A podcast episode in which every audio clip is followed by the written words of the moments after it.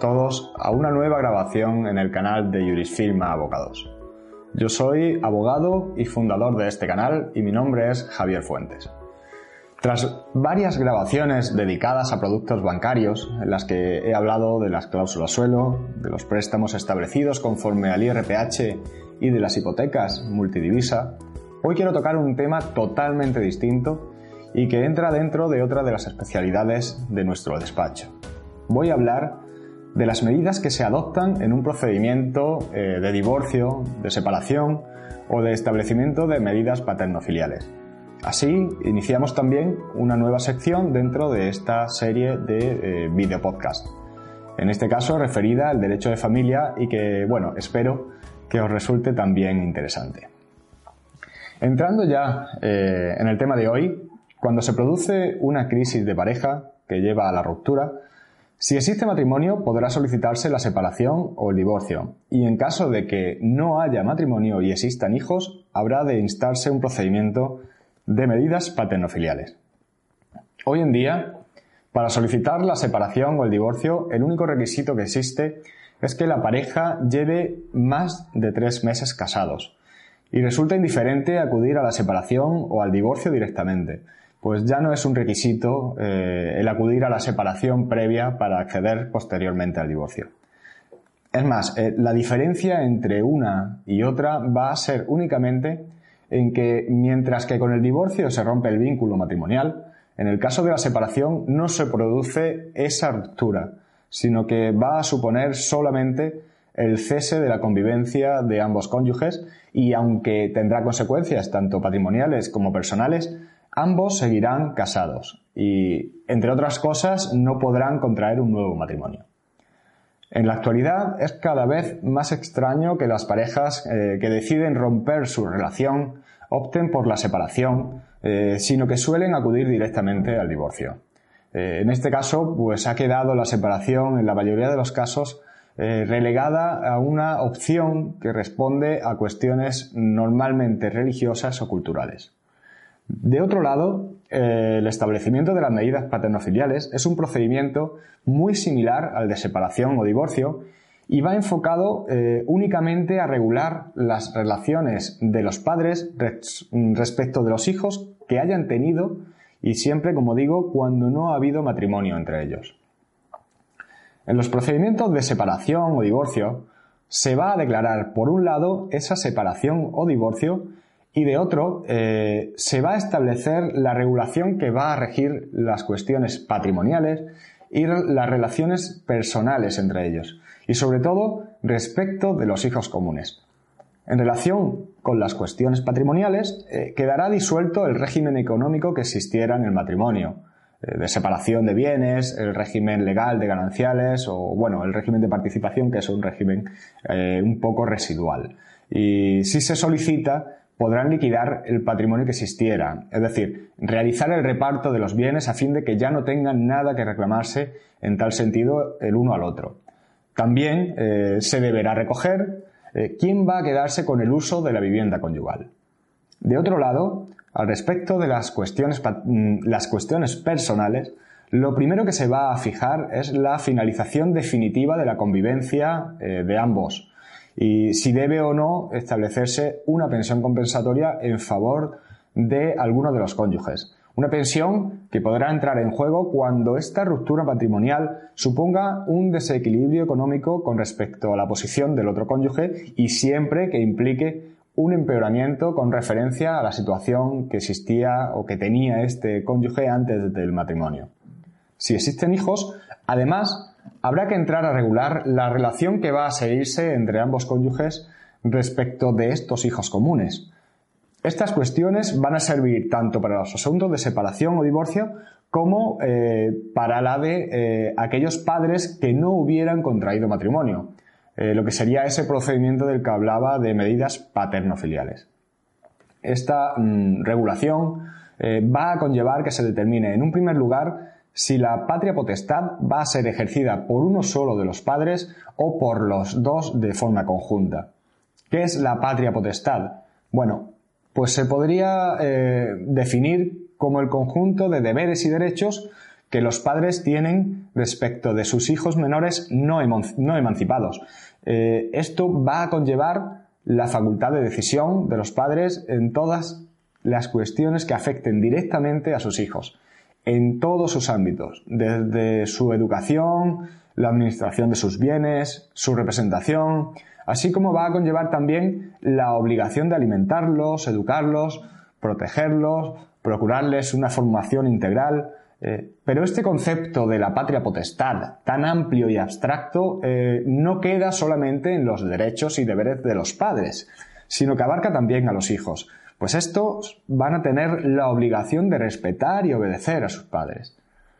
Salvo eh, circunstancias muy justificadas, la patria potestad la van a ostentar y va a ser ejercida de forma conjunta por ambos padres. De forma que para estas cuestiones tendrán que ponerse de acuerdo a la hora de tomar decisiones que afecten a cualquiera de estas esferas de las que hablaba y respecto de sus hijos. Y bueno, podrán acudir a la autoridad judicial en el caso de que exista desacuerdo entre ellos. Sin embargo, lo que no podemos confundir es la patria potestad con la custodia de los hijos. Son cuestiones totalmente distintas. Es evidente que en el caso de ruptura es otra de las cuestiones que se van a tener que regular. Es decir, ¿quién va a ser el que quede con la custodia de los hijos? Si bien eh, esta custodia podrá ser ejercida por uno solo de los padres o por ambos de forma compartida. Apostar por una u otra forma de custodia va a ser algo que va a depender de distintas cuestiones, como la capacidad de ambos, eh, la disponibilidad, la situación de los domicilios, la propia relación que tengan entre ellos y con sus propios hijos, sus trabajos. Es decir, se va a tratar de algo que va a necesitar de un análisis pormenorizado de cada caso concreto, algo que además es muy común en estos asuntos de derecho de familia en los que difícilmente vamos a encontrarnos con dos casos iguales. Desde mi punto de vista, eh, el ideal es la custodia compartida,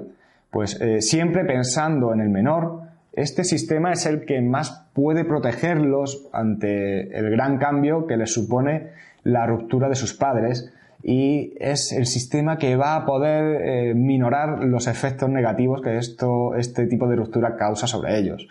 Pues el sistema que durante muchísimos años se ha venido estableciendo de una forma casi automática, en la que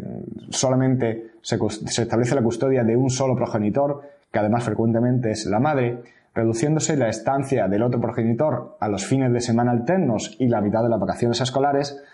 que son periodos además que coinciden con momentos de ocio, pues van a alejar a este otro progenitor de la posibilidad de participar de una forma más activa en otras facetas del hijo como son la educación y la formación. Y va a quedar en muchísimas ocasiones relegado a cumplir únicamente con las obligaciones económicas que se le imponen. Sin embargo, no siempre va a ser un régimen viable el de la custodia compartida. Por eso que decía, pues eh, deben valorarse todas las circunstancias existentes en, cada uno de los padres. No obstante, eh, sea cual sea el régimen de custodia que se establezca, tanto aquel en el que un solo progenitor ostente la custodia como cuando ésta sea compartida entre ambos padres, eh, habrá de establecerse un régimen de visitas y comunicaciones. Aunque es evidente que este régimen de visitas va a adquirir eh, una mayor relevancia en las custodias de un solo progenitor,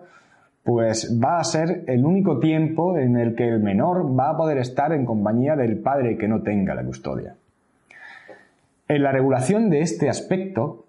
eh, se debe establecer cuándo va a poder estar el hijo o los hijos con el progenitor con el que en ese momento no ostente la custodia, así como la duración y el lugar de las visitas.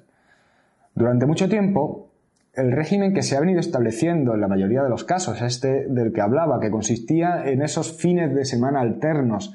y la mitad de las vacaciones escolares, ha sido el principal y el que se ha estandarizado. Sin embargo, es cada vez eh, más frecuente y además entiendo que debe ser la línea a seguir que se vaya ampliando en la medida de lo posible estas estancias con el progenitor que no tenga la custodia. Una ampliación que se puede llevar a cabo con la inclusión de una o varias tardes durante la semana.